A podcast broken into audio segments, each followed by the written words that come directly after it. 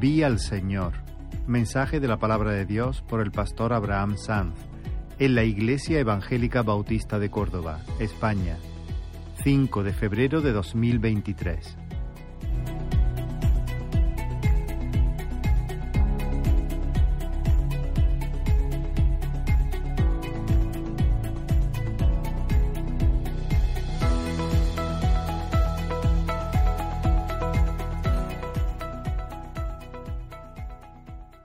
Gloria al Señor. Él es, Él es santo, Él es precioso, Él es glorioso, Él es digno de, de ser adorado. Y queremos seguir adorándole mientras escuchamos su, su palabra y queremos disponer el corazón y ponerlo de, de rodillas. El Señor está en este, en este lugar y eso debe causarnos reverencia. Quiero leer algunas citas de algunos hombres. Eh, las he sacado de, de este mundo donde tenemos casi todo lo que queremos solamente picando ahí un, un botón, ahí en Internet, ¿no? Toda esta globalización donde parece que el mundo es un pañuelo y puedo acceder a algo que está pasando en la otra punta del mundo, ¿no? Pero eh, prestad atención a estas, a estas citas. Son de hombres que posiblemente canten esta canción que acabamos de cantar eh, ahora mismo. Amados, dice la primera cita, tenemos que estar dispuestos a morir por Cristo. O no tendremos ningún gozo en el hecho de que Cristo murió por nosotros. Para un hombre que vive con Dios, nada es secular, todo es sagrado. Que yo esté respirando, dice otra cita, esta mañana es un acto de la misericordia divina. Dios no me debe nada. Yo le debo todo. Otra cita más. Si tú le perteneces a Él, te va a quebrantar en mil pedazos para reconstruirte. Él no te va a compartir con el mundo. Él no te permitirá obtener ningún gozo de la feria de las vanidades. Otra cita más. Cada vez que tú ofrendas a Dios, Él está obligado a recompensarte. Dios no puede tener deudas. Así que tú ofrendas, pues Dios te debe algo ya. Te va a pagar seguro. Ya notáis que ha cambiado el asunto. Otra cita. Yo no hablo de infierno ni de pecado porque eso es ofensivo.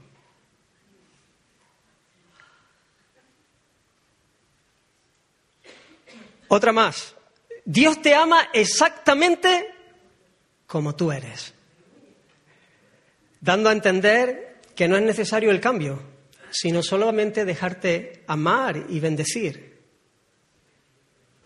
No importa cómo seas. Da igual. Él, te ama, ¿no? Y lo importante es recibir su amor. Claro, el Señor nos ama a pesar de lo que somos. Y en su amor viene para transformarnos. Todos estos se suponen que sirven a Dios y espero que hayáis notado el contraste porque es muy, es muy llamativo. Es imposible que todos estos sirvan al único Dios verdadero, porque Dios hay uno. Dios no hay varios. No hay dioses para, para todos los gustos. No hay dioses como los colores. No, no, no hay. No hay dioses como los colores. No hay un Dios a medida del gusto de cada uno. Hay un solo Dios solo Dios, un Dios verdadero, uno y no más. Y además, a este Dios impresionante le ha placido, ha querido en su misericordia y en su gracia revelarse, revelarse en su palabra, la cual pone a cada uno en su lugar. Y podemos coger cada una de estas declaraciones y decir quién realmente conoce al Dios verdadero y quién simplemente tiene una ilusión y se ha hecho un Dios a su medida para conseguir aquellas cosas que, que sueña o anhela. Hermanos, lo que nosotros pensemos de Dios es definitivo para todo lo demás. Marca todo en nuestra vida. Es lo que marca realmente la diferencia, como ninguna otra cosa. Como escribió A.W. Tozer, y lo hemos citado en alguna ocasión, lo que viene a nuestra mente cuando pensamos en Dios es lo más importante acerca de nosotros mismos. ¿Qué piensas tú de Dios? ¿Qué viene a tu mente cuando piensas de Dios? En Dios.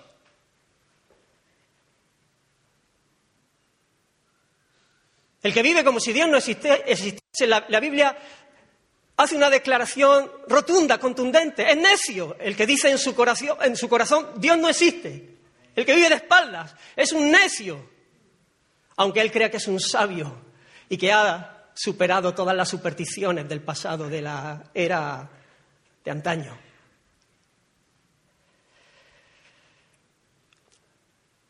Hermanos, cuando la visión de la gloria de Dios disminuye en medio del pueblo del Señor, comienzan a levantarse ídolos impostores que parecen valiosos para alegrarnos la vida, pero que hacen justamente lo contrario.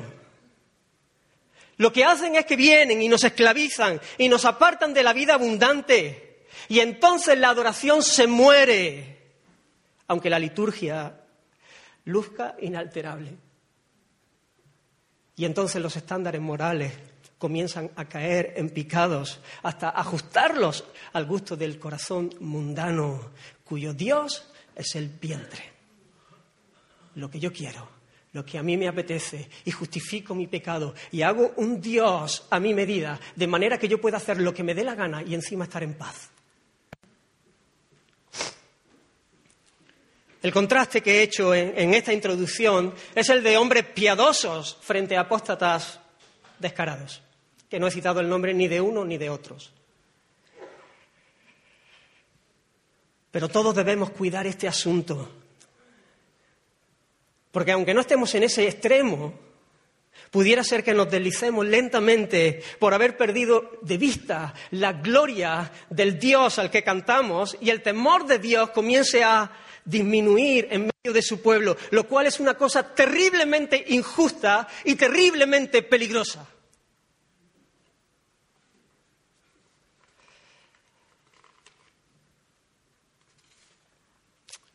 Tenemos una necesidad, hermanos, por encima de todas. Nuestra mayor necesidad es ver a Dios tal y como Él se ha revelado. Se ha revelado en el Hijo, se ha revelado en las Escrituras. Solo así seremos salvados, solamente así seremos salvos. Y me gustaría que pudiéramos considerar un pasaje muy, muy conocido, donde el profeta Isaías relata su llamado al ministerio. Me gustaría que me acompañaseis al libro de Isaías en el capítulo 6 y vamos a estar leyendo los ocho primeros versículos.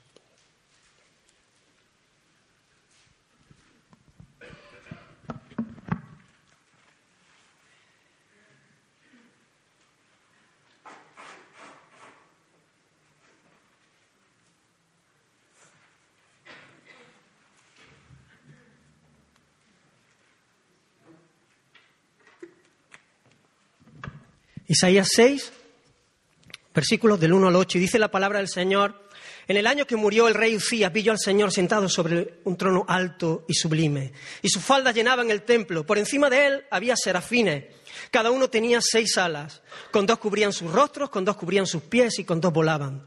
Y el uno al otro daba voces diciendo, Santo, Santo, Santo, Jehová de los ejércitos. Toda la tierra está llena de su gloria. Y los quiciales de las puertas se estremecieron con la voz del que clamaba. Y la casa se llenó de humo. Entonces dije, ay de mí que soy muerto.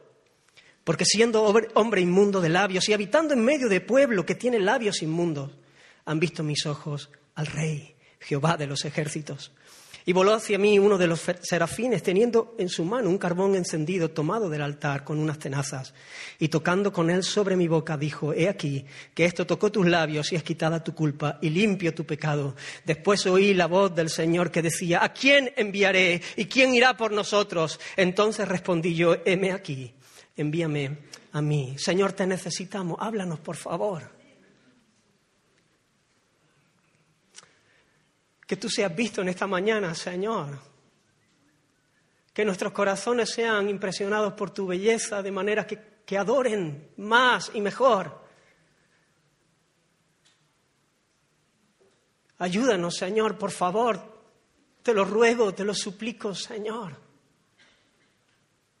Líbranos de todo aquello que viene, Señor, a nublar nuestra visión, Señor, a arruinar el culto en nuestras vidas somos tuyos. Amén. Es interesante que el propio profeta, el propio Isaías, ubique esta experiencia en la muerte de un rey. De hecho, es el único que lo hace. Siempre se suele ubicar la fecha en el reinado, en la vida, pero no en la muerte.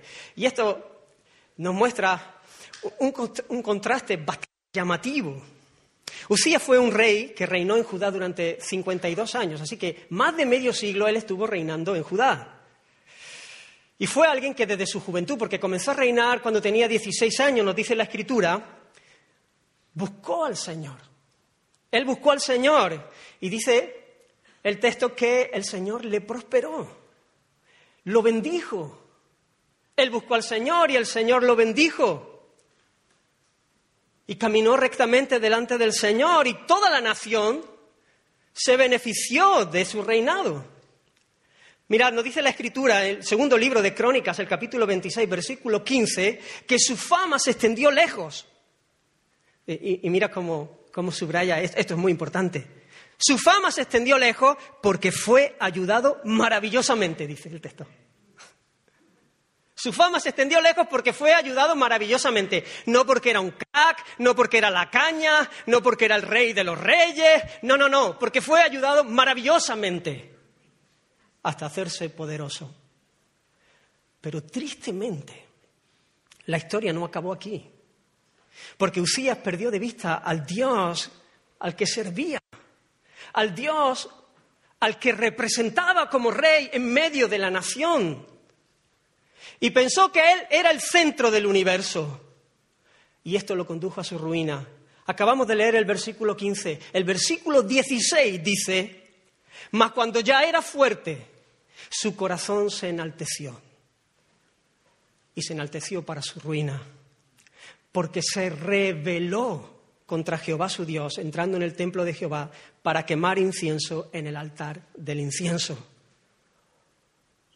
Así que el rey entró en el templo para quemar incienso en el altar del incienso.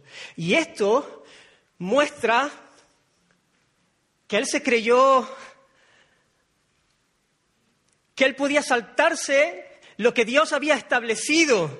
De hecho, dice que cuando él hizo esto, los sacerdotes salieron a reprenderle y a decirle que ese era un encargo exclusivo para ellos, para los sacerdotes. Los reyes no tenían que quemar incienso en el, altar del incienso, no debían hacer eso porque Dios lo había dicho. Dios, Dios lo había dicho. Él era el rey, pero él era el rey de un trono pequeño, pero había alguien al cual él servía que había establecido que no debía él quemar incienso. Pero a él le importó poco, perdió de vista a quien servía y de repente se ve bajo una apariencia quizás espiritual, está entrando en el templo, está quemando incienso, está dando culto a Jehová, pero lo que está haciendo es desobedeciendo la voz de Dios. Y cuando ellos le reprenden, él se llena de ira. En vez de responder con humildad, en vez de reconocer su pecado y su desvarío y su locura y caer delante de Dios y decirle, perdona, perdona esta transgresión, ¿cómo puedo yo violar tu, voluntad, tu mandamiento, siendo tú quien eres? Él se llenó de ira. ¿Y sabéis lo que pasó? Que cuando él se llenó de ira ante esta amonestación, Dios le azotó desde el cielo y lo llenó de lepra. Lo llenó de lepra y tuvo que ser apartado. Y la llevó en su cuerpo hasta el día que murió. Lo cual le hacía estar apartado del pueblo y ceremonialmente era impuro. Dios lo juzgó.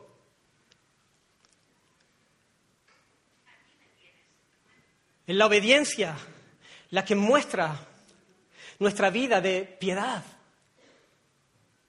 No es el que pongamos el versículo del día en el estado de WhatsApp, o que pongamos alguna frase, o, que levantemos las manos en una reunión, o que nos lleguemos a emocionar, sino que realmente nosotros caminemos en humildad y en obediencia a lo que el Señor ha dicho.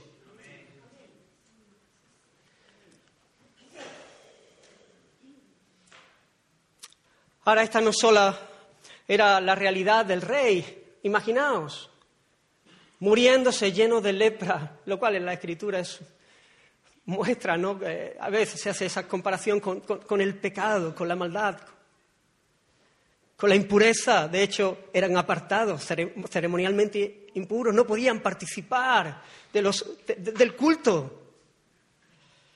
Pero no era solamente la realidad del rey, sino que también mostraba la condición del pueblo, que estaba en un camino descendiente de corrupción, que le llevó de mal en peor hasta recibir el castigo de Dios y ser llevados a cautiverio. En este contexto poco esperanzador es donde Dios llama a Isaías al ministerio profético. Y quisiera que pudiésemos considerar cómo Él lo hizo. Miremos la escena, consideremos la visión de Dios. Cómo Dios le sale al encuentro a, Isaías y le da una visión que es imponente, que es imponentemente gloriosa, que está llena de, de detalles que hablan de esplendor, de excelencia, de magnificencia, de gloria, y no tenemos adjetivos para describirla con justicia. En el año que murió el rey Ucía, vi yo al Señor, sentado en un trono alto y sublime, y su falda llenaban el templo. Por encima de él había serafines. Cada uno tenía seis alas, con dos cubrían sus rostros, con dos cubrían sus pies y con dos volaban. Y el uno al otro daba voces diciendo, Santo, Santo, Santo, Jehová de los ejércitos. Toda la tierra está llena de su gloria. En primer lugar, quiero destacar que en esta visión de Isaías hay un trono que es alto y sublime. Isaías solamente ve un trono, no ve dos tronos, no ve tres tronos, no ve muchos tronos. Hay un trono, punto. Un trono, porque hay un solo soberano. Hay un solo soberano que está sobre todas las cosas. Porque ese trono alto y sublime no está vacío, no está vacante, no se está haciendo un casting para ver quién es el más idóneo para ocuparlo, no está en pugna como los tronos de la tierra que una y otra vez traiciones, intentando conquistar el trono y un montón de historias y de pugna. Ese trono no hay pelea, está en calma porque hay uno que está sentado. Y ese es el Señor, el soberano. Usías está muerto. Y ahora reina Jotán, su hijo, que morirá en un rato. Dieciséis años duró su reinado. Y después vino Acaz y otro tanto, pero murió, porque los reyes de la tierra pasan. Pero el que está en el cielo, el rey de los reyes, el Señor, el alto y sublime, Él gobierna, Él es el eterno. Él vive y reina por siempre y gobierna sobre todas las cosas. Jehová estableció en los cielos su trono y su reino domina sobre todos. Hermanos, eso es verdad. Aunque nosotros podamos ver las circunstancias y ver los partidos políticos y los reinos haciendo barbaridades. Y decir, ¿cómo puede ser esto? Pues sí, El Señor reina, el Señor gobierna. A pesar de la maldad del hombre, a pesar de nuestra locura, de nuestros pecados, de nuestra rebelión contra Él, Él está orquestando todo para el cumplimiento de su plan perfecto. Ese es nuestro Dios, paciente, lento para la ira y grande en misericordia, pero que gobierna, que gobierna, que gobierna imparable. Nadie puede detener su mano. Porque yo sé que Jehová es grande, dice el Salmo 135, y el Señor nuestro, mira, se llena la boca el Señor nuestro, nuestro Señor, nuestro Señor es mayor que todos los dioses. Dioses con minúscula, dioses de mentira, dioses de pacotilla. Dioses que se elevan a dioses pero que no lo son realmente. Todo lo que Jehová quiere, mira, escucha hermano, esta es la palabra de Dios. Esta es la verdad de Dios. Todo lo que Jehová quiere lo hace. En los cielos y en la tierra, en los mares y en todos los abismos. No hay nada, absolutamente nada que se escape en el universo de la soberanía de Dios. Acordaos de las cosas pasadas. Desde los tiempos antiguos escribió Isaías el capítulo 46, porque yo soy Dios. Y no hay otro Dios y nada hay semejante a mí que anuncio lo por venir desde el principio. Y desde la antigüedad lo que aún no era hecho.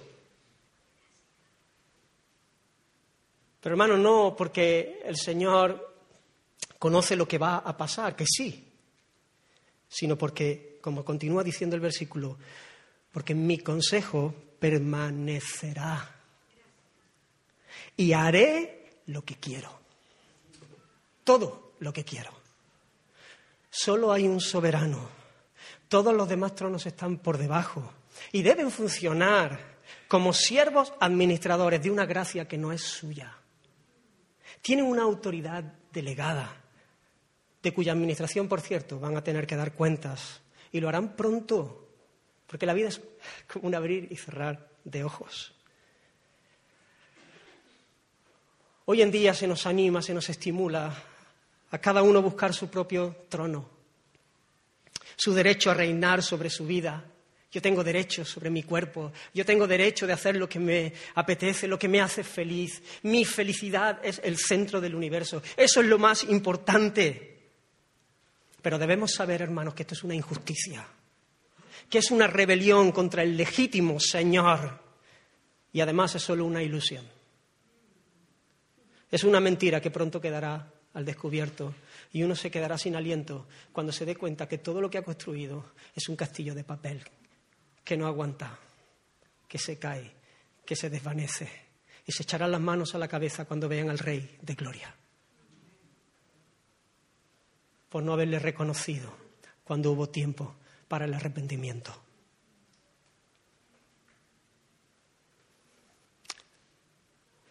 El hecho de que el mundo no reconozca a Dios como el soberano no quiere decir que no lo sea. Lo que manifiesta es nuestra maldad, nuestra ceguera, la dureza del corazón, nuestra rebelión descarada y perversa. Es el Señor quien tiene la rienda de la historia. Ningún hombre pequeño y finito como Ucía puede tenerla. Es Dios el único que puede hacer todo lo que quiere y nadie más, nadie más. Nadie puede hacer lo que quiere. Tú puedes hacer lo que quieres en algunas cosas, en algún momento. Pero el único que puede hacer todo lo que quiere es Él. En primer lugar, porque Él tiene el derecho legítimo como creador y por lo tanto como Señor soberano de todo lo creado. Él lo ha hecho. Si tú estás aquí porque Él te ha hecho. Y por lo tanto le pertenece.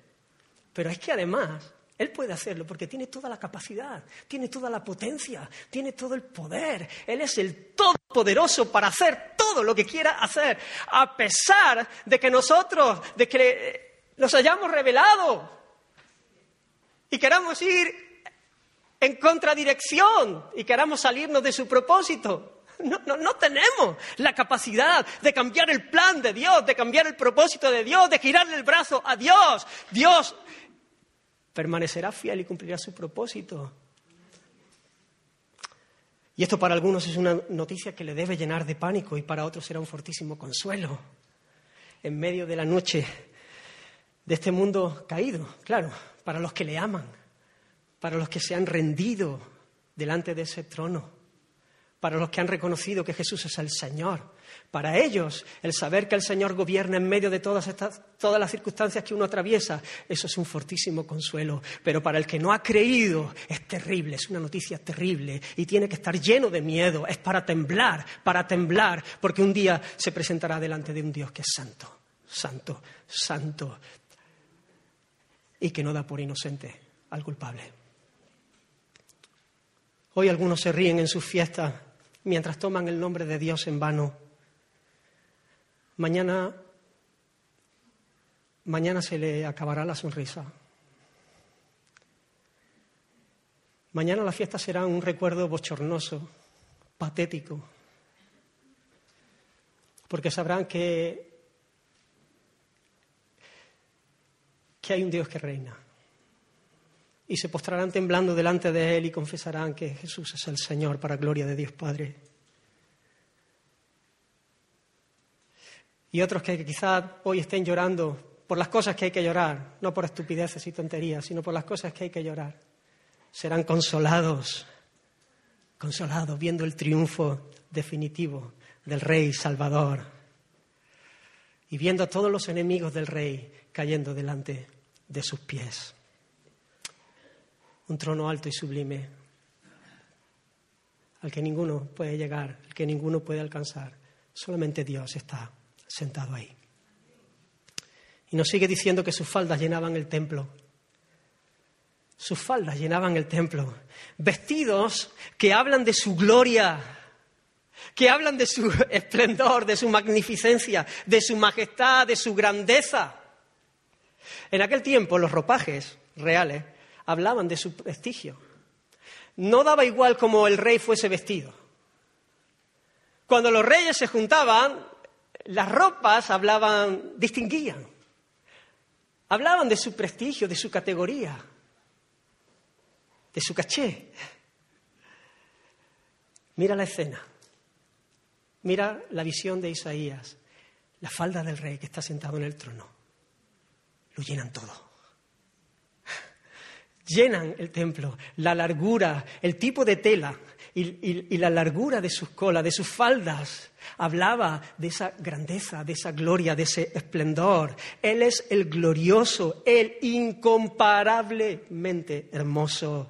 Él es el dignísimo. Esa escena habla de eso, de que no hay otro que, pueda compararse en majestad, que no hay otro que pueda ni siquiera acercarse a su esplendor, a su belleza.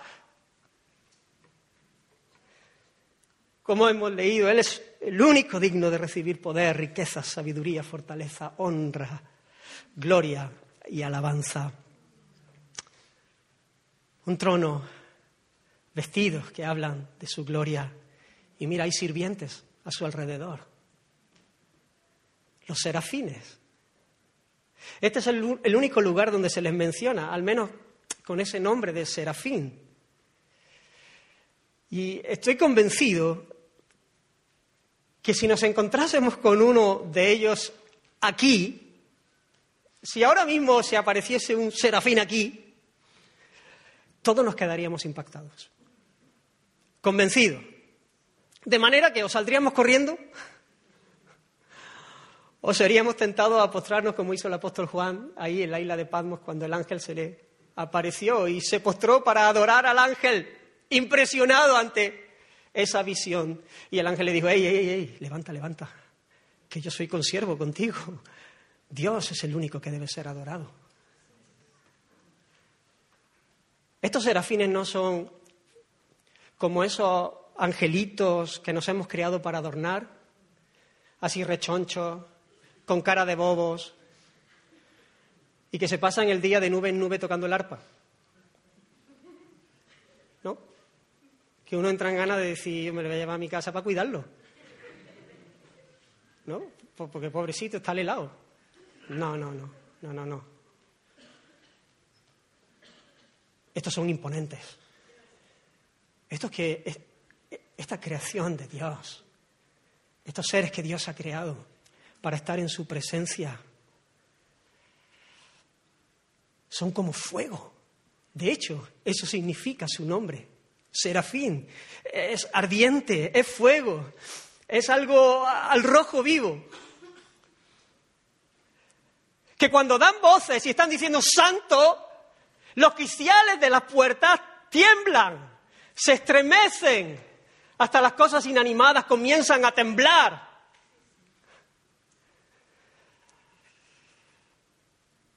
Son criaturas que sirven en la misma presencia de Dios y, por eso son adecuadas para estar ahí. Y nos dice el texto que, tenían seis alas, con dos tapan sus rostros. Imagina la escena que habla de, de la gloria de Dios, de su majestad. Con dos ellos tapan sus rostros ante la luz gloriosa del ser divino. Y con otras dos tapan sus pies en humildad, reconociendo la distancia entre el Creador y la criatura. Y con dos vuelan. Todo esto nos habla de, humildad, de reverencia, de disposición para servir al Rey. Y gritan un mensaje que espero que resuene, que resuene imponente en nuestros corazones en este momento. Y que es donde quiero detenerme un momento. Mira, ellos, estos seres espectaculares, imponentes, ellos no están ensimismados. E-, ellos no cantan de sus virtudes. Ellos no cantan del tono de su voz que hace temblar las, puertas. Ellos nos hablan de el esplendor de sus alas, que son como llamas encendidas. No cantan de cómo lucen. No se ponen a presumir delante del hombre que está reventado y que está viendo ese espectáculo. No le vacilan a Isaías porque ellos no han caído, ellos no han pecado, ellos no se han rebelado contra Dios, ellos están aptos para estar en ese lugar. Ellos viven fuera de sí.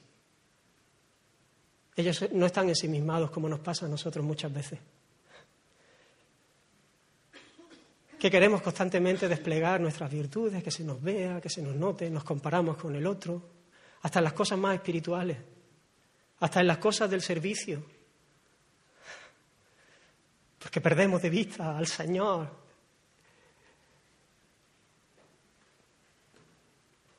Y podemos mirar el fruto y la influencia y, no, no, no, fíjate ellos, ellos están absortos, ellos están fuera de sí, ellos están llenos de asombro por el que tienen delante.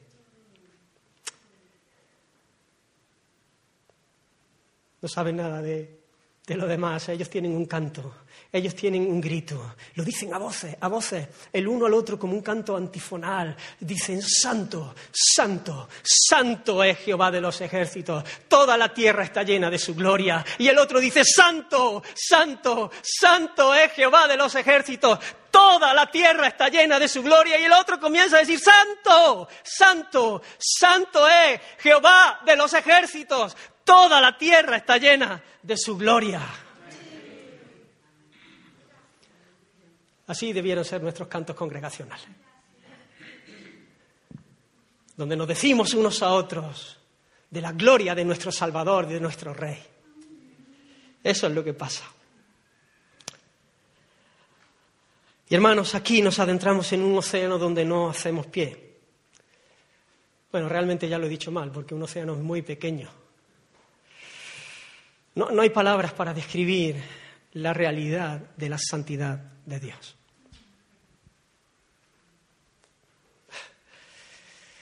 Mm, no hacemos pie. En las escrituras principalmente hay dos significados para la palabra santo. Por un lado, generalmente el que más nuestra mente se, suele ir, ¿no? Cuando pensamos en santidad, y, tiene que ver con lo que es una pureza moral, pureza. Eh, lo contrario al pecado, lo contrario. Pero hay otro significado que es, que es principal para santo y, y es apartado, es separado. Eso es lo que significa santo, apartado. Cuando hablamos de la creación, de las criaturas, este término se aplica para aquello que es separado de lo que es común y es consagrado a Dios. Por esto se habla de la ciudad santa, de vestiduras santas, de un día santo o de un pueblo santo. Cosas que se han tomado de lo común todos los días, pero este yo lo aparto para Dios. Estas vestiduras para el sacerdote, para ministrar delante de Dios. Una nación entre todos los pecadores que Dios ha escogido y la ha apartado para sí, para que publique sus alabanzas.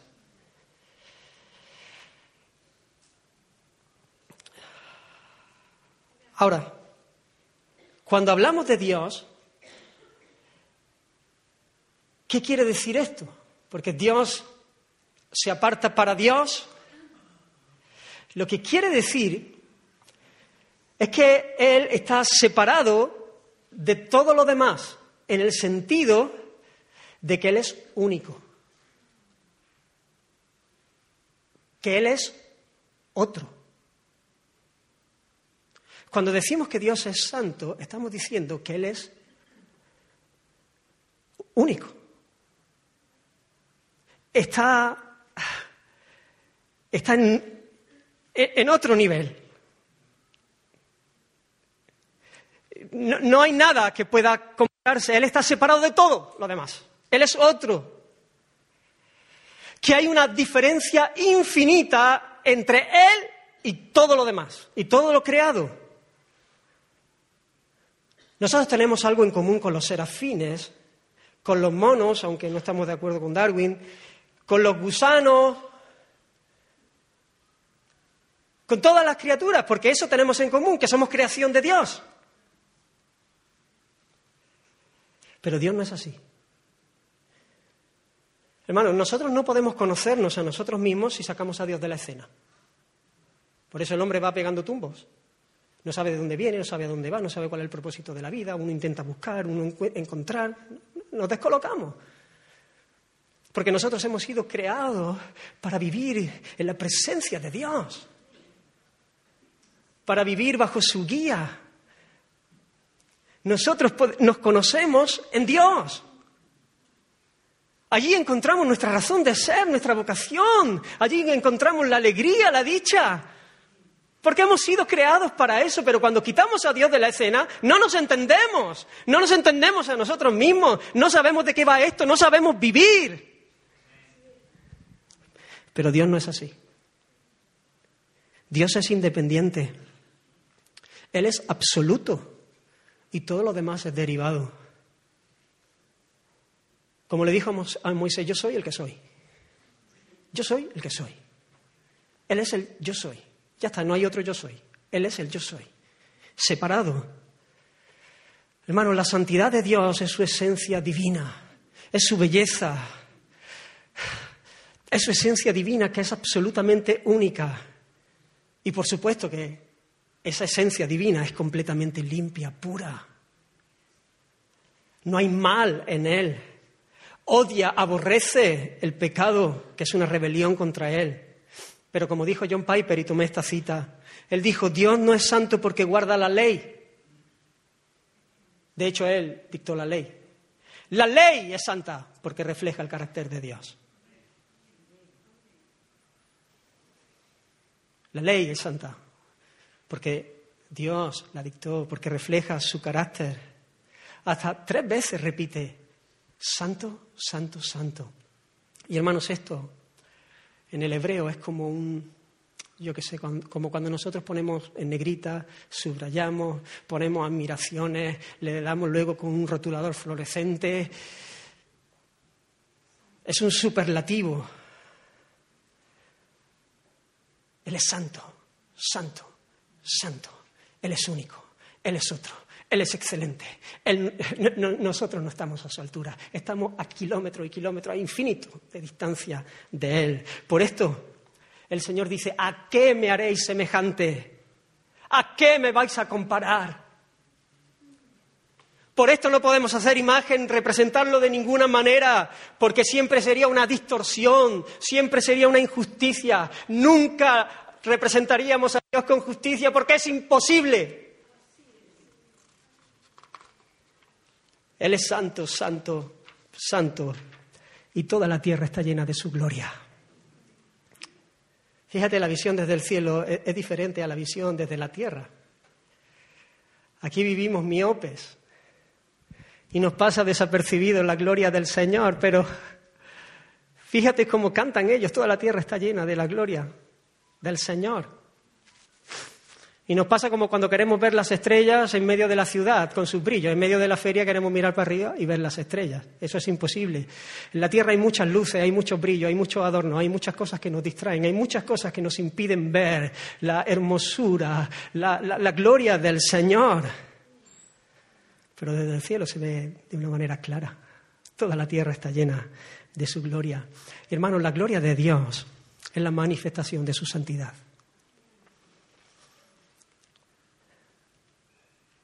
Cuando el único, el sublime, el otro,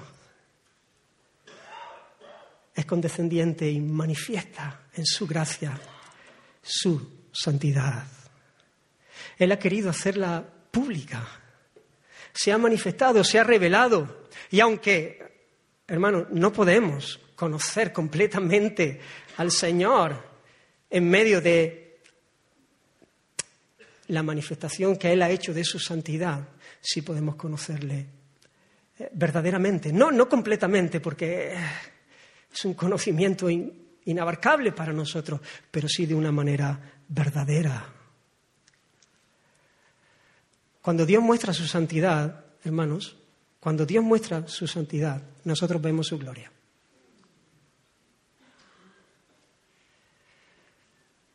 Él dijo, en los que a mí se acercan, me santificaré.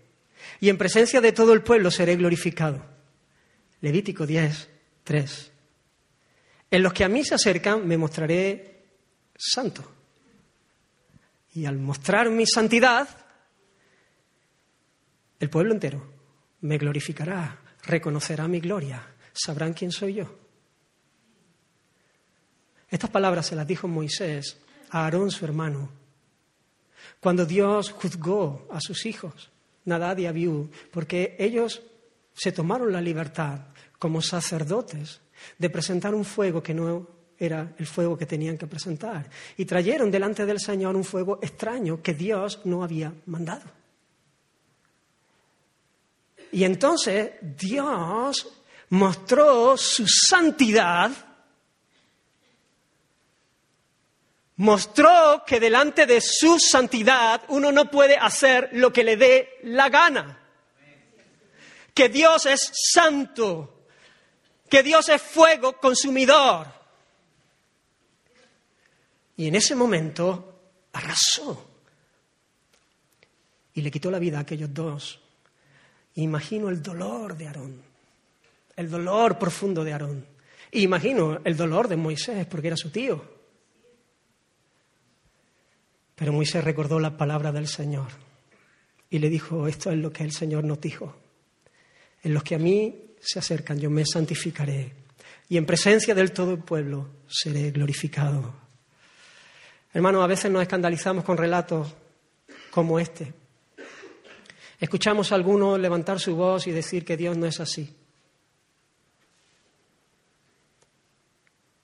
Que se niegan a aceptar un Dios así, ¿no? Y, hay otros pasajes, como el de Uza cuando toca el arca que va a caer, que estaba prohibido tocarla y muere. O el de Usías mismo, que cuando se revela y entra para quemar incienso, el Señor lo hiere con lepra.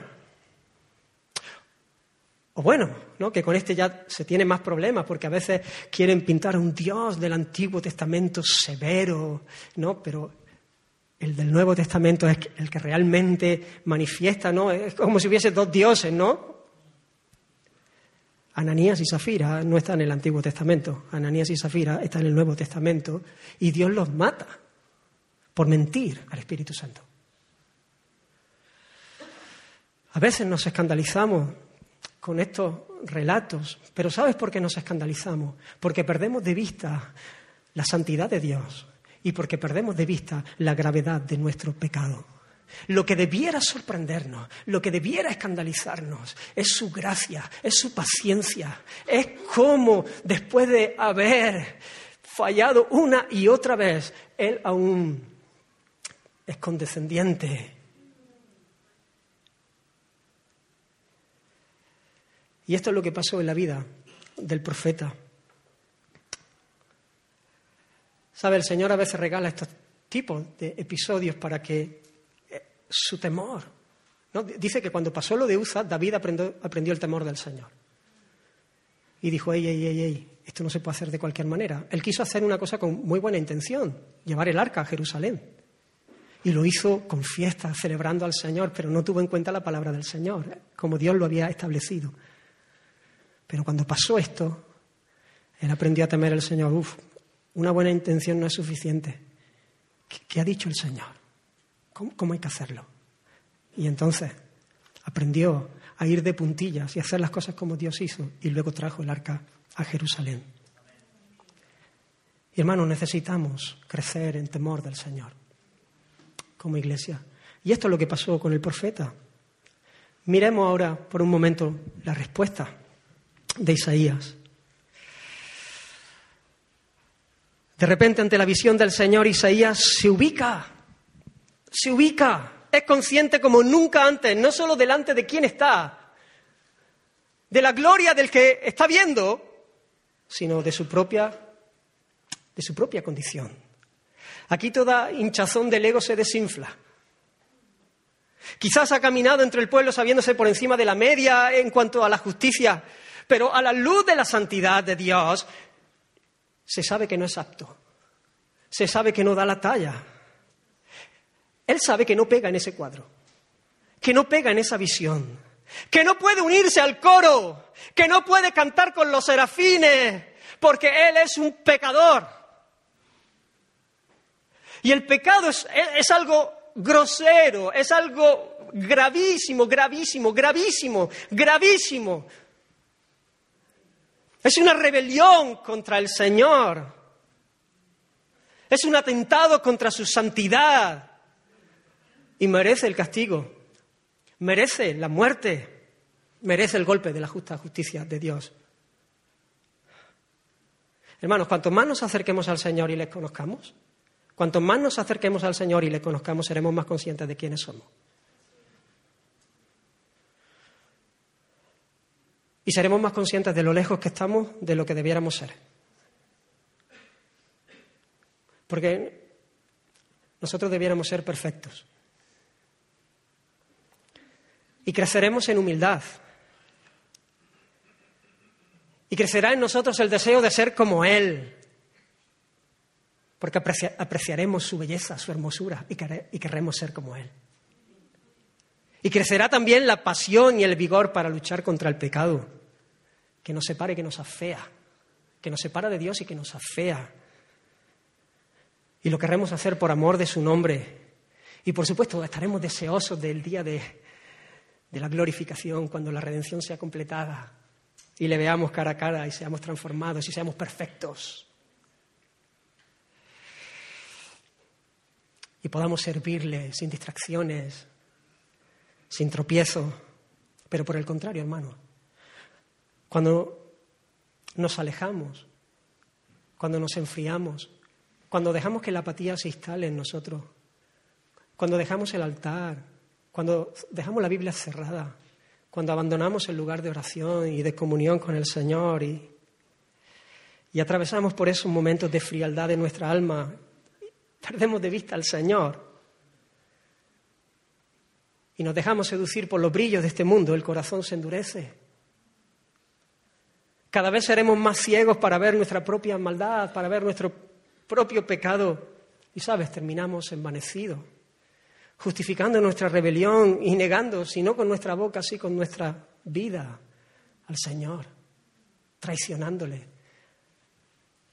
Y encima queriendo poner una coraza de paz, paz, paz, cuando no hay paz. Cuando Isaías vio al Señor, se inició su ministerio profético. Ahí comenzó. Porque lo primero, la primera profecía que Isaías dijo fue contra sí mismo. Si tú miras el Antiguo Testamento hay profecías de bendición y profecías de maldición. Las profecías de bendición comenzaban, bienaventurado, y los oráculos o las profecías de, de maldición comenzaban, ¡ay! ¡ay! Bueno, pues así comenzó el ministerio profético de Isaías, trayendo una palabra profética de maldición contra sí mismo. ¡Ay de mí que soy muerto! Porque siendo hombre inmundo de labios, porque siendo un hombre pecador, y habitando en medio de pueblo que tiene labios inmundos, han visto mis ojos al Rey Jehová de los ejércitos. Fue en ese momento, hermanos, en ese momento, cuando reconoció su miseria, cuando reconoció su pecado y cuando reconoció al rey de los reyes, al soberano, al que está sentado en el trono, que experimentó la misericordia y la gracia de Dios. No fue antes, fue en ese momento. Si tú, hermano o amigo, no has experimentado tu propia miseria, si tú no has experimentado tu propia miseria, si tú no has llorado tu maldad ante la hermosura del que nos llama por su gloria y excelencia, como dice el apóstol, te aseguro, en el nombre del Señor, que no has experimentado la gracia de Dios.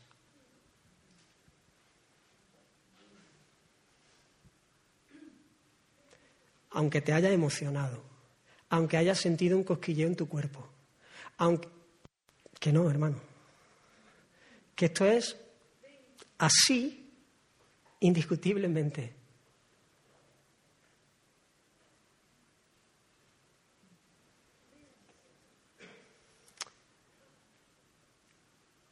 Aquí el profeta experimentó gracia, gracia escandalosa, gracia sublime, gracia espectacular, misericordia, favor inmerecido, favor de Dios, gracia, gracia, gracia, gracia. Merecía el golpe, claro que lo merecía, merecía la muerte, claro que la merecía, merecía el justo castigo, claro que lo merecía, pero lo que recibió fue gracia, gracia, gracia. Y dice que voló hacia mí uno de los serafines teniendo en su mano un carbón encendido, tomado del altar con unas tenazas, y tocando con él sobre mi boca dijo, he aquí que esto tocó tus labios, y es quitada tu culpa y limpio tu pecado. Miremos cómo Dios actúa derramando su gracia. Él no menosprecia al pecado, Él no menosprecia el pecado. Él no lo barre debajo de la alfombra y dice, bueno, Isaías tampoco es para tanto, no pasa nada. No, te preocupes, yo sé que, hombre, que tienes labios inmundos, pero, escucha, mira el pueblo, tú eres el mejor. Tú eres el mejor entre ellos. Así que tranquilo, no te castigues tanto. No, no, no te castigues, no, no, no, no, no, Dios no trata así el pecado. Dios no lo menosprecia, no, no, no, no, no, no, no. Esto es gravísimo, Isaías, claro que es gravísimo. Pero tampoco lo aplasta. Cuando pudiera hacerlo en toda justicia. ¿Por qué? Porque nuestro Dios es un Dios misericordioso. De hecho, su gracia ya empezó antes de este momento porque es Dios tomando la iniciativa todo el tiempo. ¿O acaso Isaías está viendo al Señor en esta visión porque Él, con sus capacidades y sus talentos, ha alcanzado escalar a las alturas del trono de Dios? Él ha llegado a un momento de meditación y con sus propias artimañas ha alcanzado a llegar a ver el trono de Dios. Eso es una gracia de Dios. Es Dios el que le ha dado esa experiencia, esa visión. Pero ahora el carbón tomado del altar que toca sus labios. Hay un montón de detalles, hermanos. Quiero ir avanzando rápidamente. Pero hay un altar que nos habla de los sacrificios que se ofrecían para la expiación de los pecados, para que el Dios que es santo, que fuego consumidor y que quema toda maldad, ningún pecador puede estar delante de su presencia y permanecer de pie. Pudiese habitar en medio de un pueblo pecador, sin consumirlos, y todo este sistema de sacrificios del Antiguo Testamento apuntaban al Cristo de Dios, apuntaban al Mesías, del cual Isaías da testimonio de una manera espectacular en su libro.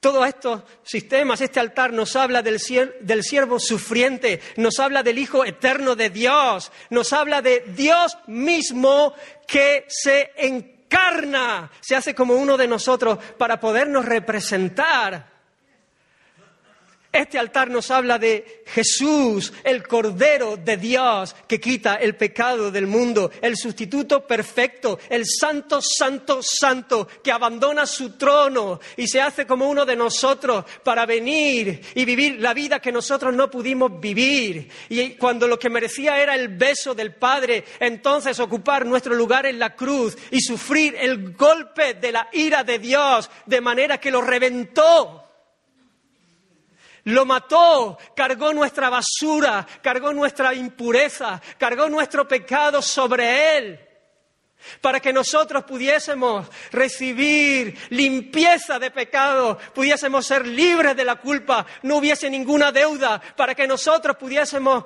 tener a nuestra cuenta el saldo glorioso de la justicia de Cristo, de manera que el Padre nos ve en el Hijo y cuando y, y ahora ya no nos da el castigo que merecían nuestros pecados, sino el beso que merece la vida y la obra de Cristo el Señor, el Santo, Santo, Santo, aquel que los serafines dicen que es Santo, Santísimo, digno del otro, del otro, del otro, del único que se encarnó para salvarte a ti y a mí miserables que éramos.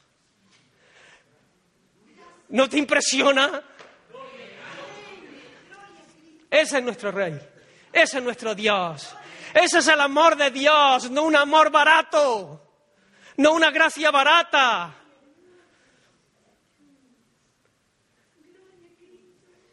Dios no menosprecia el pecado. Mira a Jesús en la cruz, reventado. El santo tomando nuestras asquerosidades, nuestras traiciones, nuestras rebeliones.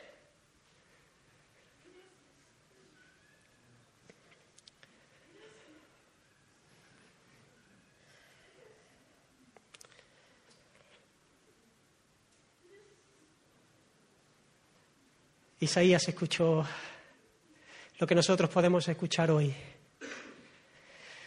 Es quitada tu culpa.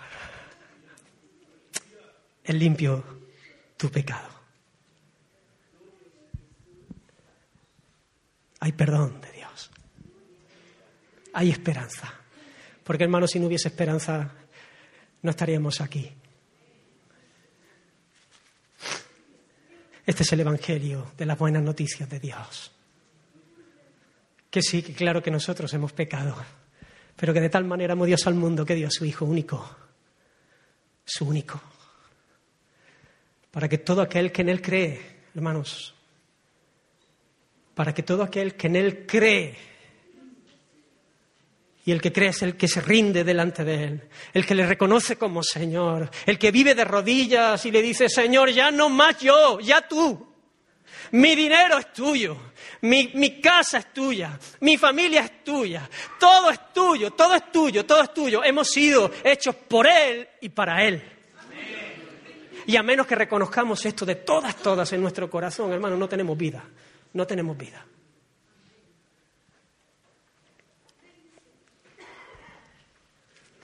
Pero si de verdad venimos, como aquel ladrón en la cruz, delante de la muerte, y le reconocemos como el santo, como el justo que no merecía el castigo y que ocupó nuestro lugar, y le reconocemos como el rey que se levantó triunfante de la muerte y que tiene derecho a gobernar nuestra vida,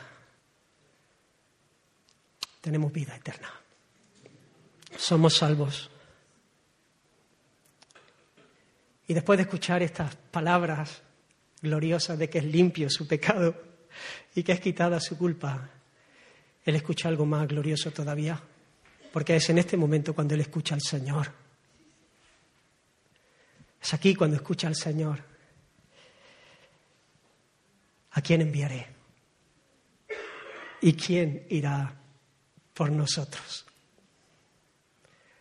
Una invitación a servirle, a la alegría de nuestra vocación, de nuestra razón de ser.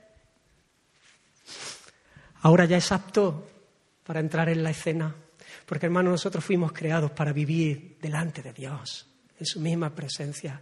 Ahora sí, en Cristo soy apto, somos aptos en virtud a lo que Él ha hecho de vivir delante de Él y poder vivir en el gozo de servirle. Dios no necesitaba a nadie para hacer su obra.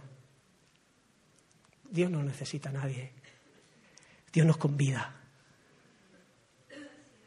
nos invita nos da el honor, el privilegio de poderle servir. No hay un privilegio más alto, hermanos, aunque no es fácil. Pero nadie ha dicho que sea fácil. Pero si nosotros tenemos la mirada, de hecho el, profeta tuvo un ministerio bien complejo bien complicado. Él hablaba y hablaba y la gente no le creía. Pero, ¿sabe?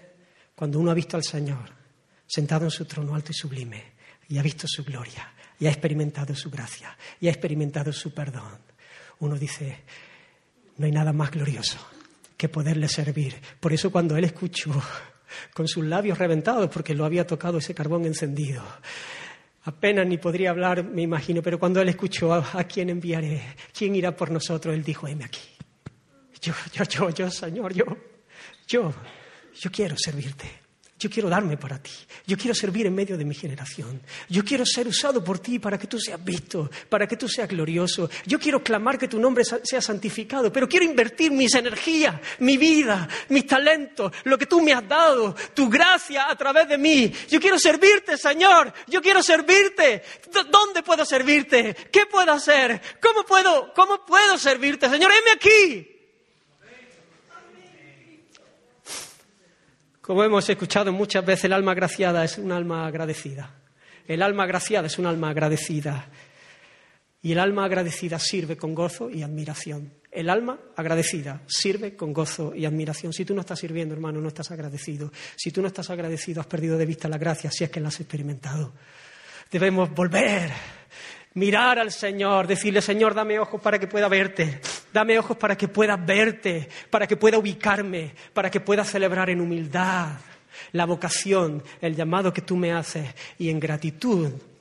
Como dice Hebreos 12, así que teniendo, y escuchábamos el viernes hablar de esto, así que recibiendo nosotros un reino inconmovible, tengamos gratitud, gratitud, y mediante la gratitud sirvamos a Dios agradándole, ¿cómo? Con temor y reverencia. Temor y reverencia. Servicio, obediencia gozosa, agradándole en temor y reverencia. Cuando uno camina en temor y en reverencia, uno abre la palabra del Señor uno no se apoya en su propia prudencia, en su propia opinión. No juzga las cosas a la luz de su propio criterio. Eso es muy arriesgado, hermanos. No, desestima lo que... Eh, a mí no me cuadra esto mucho, ¿no? De la palabra del Señor, eh, quizás esa sea su, su manera de verlo. No, el temeroso del Señor anda de puntilla, va, examina, claro que no se traga todo lo que escucha desde un púlpito. Pero bueno, como los de Berea, ¿no? Ellos iban y abrían las escrituras. Y si lo que se dice desde el púlpito es de acuerdo a las escrituras, entonces obedece. Obedece. Porque es la palabra del Señor. Termino.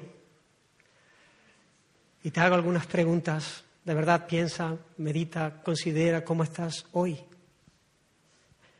Porque esta es una palabra que el Señor trae para avivar nuestros corazones, para levantarnos, para estimularnos al amor, a las buenas obras, al servicio, para estimularnos, para llevarnos a temerle, al temor reverente. ¿Quién es el Señor para ti? ¿Quién es el Señor para ti? ¿Caminas consciente de su santidad, en temor y reverencia? ¿Vives bajo sus órdenes, acercándote a las escrituras y diciéndole como Samuel, habla, Señor, que tu siervo obedece, porque ese oye es obedece. O a veces nos hacemos trampas y nos hacemos un Dios a nuestra medida y escogemos nosotros lo que queremos obedecer. Y en aquellas cosas que tampoco hay que ser tan radicales no hay que ser extremista. El cristianismo es radical, hermano. Radical. Radical. ¿Conoce el gozo y el privilegio de servir al Señor? En serio. ¿Conoce el gozo y el privilegio de servir al Señor en medio de tu generación, en medio de la iglesia local, en medio del lugar donde Dios te ha puesto? o no lo estás haciendo. Y a veces cuando lo haces te resulta un fastidio. Cuando pasa esto es que hemos perdido de vista al Dios que, servimos. Si le vemos un poco, el corazón se enciende y uno siente esa honra y ese honor y ese privilegio, aun cuando sea difícil. Quiere el Señor y es mi oración abrir, que Él siga abriendo nuestros ojos para que podamos ver más de, su hermosura, de su belleza, de manera que corramos a Él en arrepentimiento y en fe y caminemos en santidad, con un corazón humilde como los serafines, fuera de nosotros mismos, sin estar tan pendientes de nosotros, sino de aquel que merece nuestra admiración, del que realmente es admirable, ubicados, reverentes, y celebrando también el amor del Señor, su perdón, mientras luchamos nosotros intensamente con todas nuestras fuerzas, con todas las armas que el Señor nos ha dado, porque Él ha venido a, nuestras vidas, buscando, dejándonos llenar del Espíritu de Dios para hacer morir en nosotros lo terrenal, luchando contra el pecado y con un corazón lleno de esperanza por saber que la victoria definitiva de nuestro Rey ya ha sido.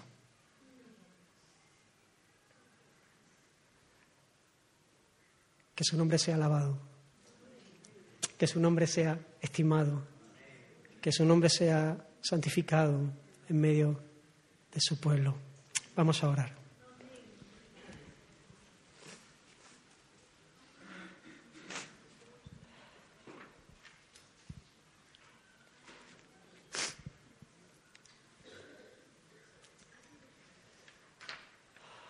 Señor, te bendecimos, Dios mío. Gracias. Gracias por, llamarnos a la vida. Gracias por haberte revelado a nosotros. Gracias por haber tenido misericordia.